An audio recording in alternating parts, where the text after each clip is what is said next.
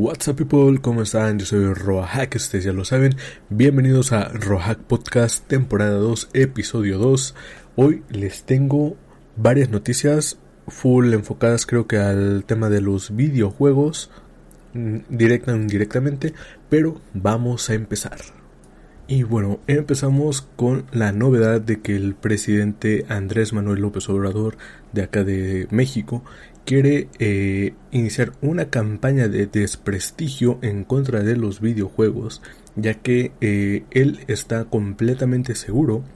de que son los videojuegos los que están fomentando la violencia en nuestro país. Y no solo esto, sino que recientemente habían aplicado una nueva, más bien habían presentado una nueva clasificación para videojuegos que eh, sinceramente parece que se la copiaron de la clasificación de las películas ya que es igual A, B, C, M dependiendo de la carga de contenido sensible en los videojuegos eh, se le iba a asignar una de estas nuevas eh,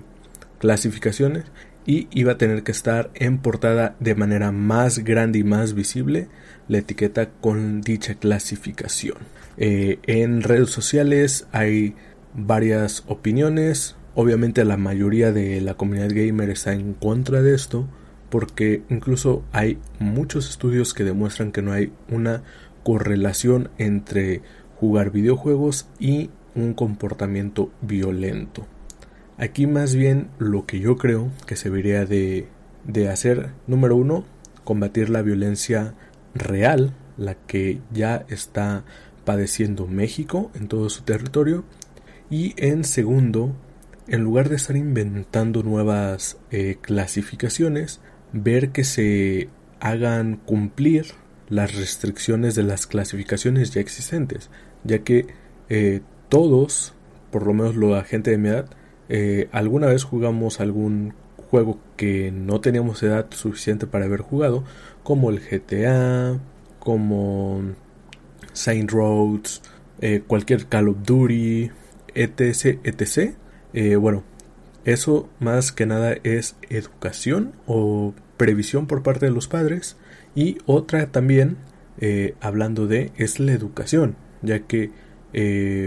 si bien existe el problema de la adicción a los videojuegos, también es un poco de educación por parte de los padres, ya que eh, no le dan un acompañamiento al niño o a los jóvenes de que, eh, mira, ya te, te mataron en el juego, no hagas berrinche, es solo un juego, tú tranqui. Eh, también con el tema de las microtransacciones, que ese sí debería estar más regulado, de que, eh, mira, eres malo en el juego, no por eso te vas a poner a comprar hacks, no por eso te vas a gastar el dinero para andar presumiendo con skins raras y no, no fomentar ese estilo de comprar, por ejemplo, cajas sorpresa en videojuegos, porque eso ya es más una ludopatía, porque es más, eh, más parecido a lo que es un casino, porque te juega con la suerte, con la probabilidad de que te salga o no algo bueno en esas cajas y con tal de conseguir algo le están mete y mete y mete y mete dinero. Pero bueno eh, hablando precisamente de los que creo yo sería uno de los juegos más atacados por esta campaña Call of Duty. Call of Duty que está ahorita eh, en boca de todos ya que Microsoft recientemente compró a Activision Blizzard por aproximadamente 70 mil millones de dólares. Y eh, eso también trajo muchísima especulación entre que había quienes decían va a ser completamente exclusivo Call of Duty para Xbox que no, no va a ser exclusivo posiblemente lleguen antes algunas cosas a Xbox pero no va a ser 100% exclusivo de Xbox. Eh, como lo dicen en la película de Rápidos y Furiosos, es, mejor 50% de algo que 100% de nada. No se van a perder la cuota de mercado de PlayStation solo porque ahora es de ellos. Lo que sí es que le van a dar eh, prioridad a Xbox. Va a estar muy seguramente todos los Call of Duty van a estar en, Game Pass. Incluso eh, Microsoft ya dijo que la adquisición de Activision Blizzard es para impulsar su propio proyecto de metaverso, donde tampoco eh, yo descargo que en algún futuro vayan a por fin pasar lo de las skins y operadores de Call of Duty a un formato NFT y que se puedan intercambiar entre los propios usuarios. Y eh, hablando también de Call of Duty, eh, muchos sabrán, hay un modo zombie. Y precisamente hablando de zombies, otra cosa que dio que hablar mucho en redes sociales esta última semana es la cláusula 42.10 de las de los términos de servicio de Amazon Web Service que para quien no sepa eh, se las leo, dice uso aceptable, sistemas críticos para la seguridad, el uso de materiales de Lumberyard, Lumberyard es el motor de videojuegos de Amazon, eh, debe cumplir con la política de uso aceptable de Amazon Web Service. Los materiales de Lumberyard no están diseñados para su uso con sistemas críticos para la vida o para la seguridad, como el uso en el funcionamiento de equipos médicos, sistemas de transporte automatizados, vehículos autónomos, control de aeronaves o tráfico aéreo, instalaciones nucleares, naves espaciales autónomos, no, naves espaciales tripuladas o uso militar en relación con el combate en vivo. Sin embargo, esta restricción no se aplicará en caso de que ocurra con certificación de los Centros para el Control de Enfermedades de los Estados Unidos o el organismo que lo suceda, una infección viral generalizada transmitida a través de picaduras o contacto con fluidos corporales que haga que los cadáveres humanos revivan y traten de consumir carne humana viva, sangre, cerebro o tejido nervioso, y es probable que conlleve a la caída de la civilización organizada. Eh, ese último párrafo es lo que eh,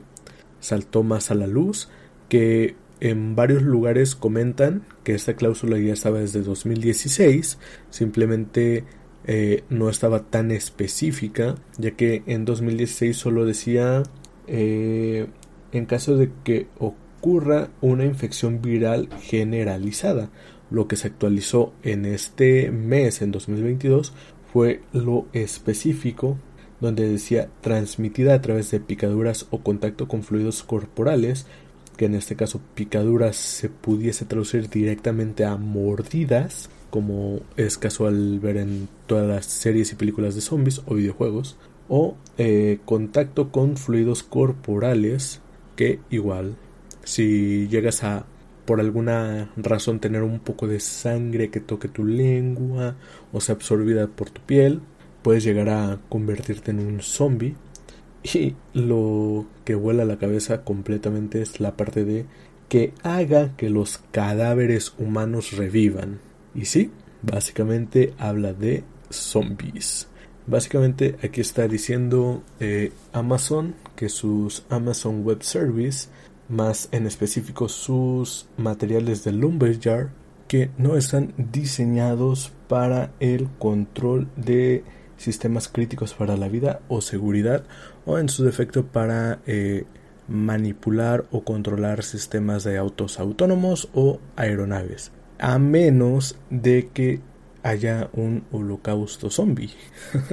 y bueno gente eh, hablando de estas cosas de internet y también retomando un poquito lo de los NFTs del episodio anterior estuve haciendo mis pruebas Hice 5 NFTs chafísimas que están en Mintable, por si los quieren checar. Pero eh, también estoy pensando en hacer una pequeña colección, tal vez de 5 a 10 NFTs eh, basados en comida tradicional mexicana, ya sean taquitos, sopes, pozole, cositas así, y eh, venderlos a través de esa plataforma Mintable por si los quieren ir a checar, comprar alguno eh, más que nada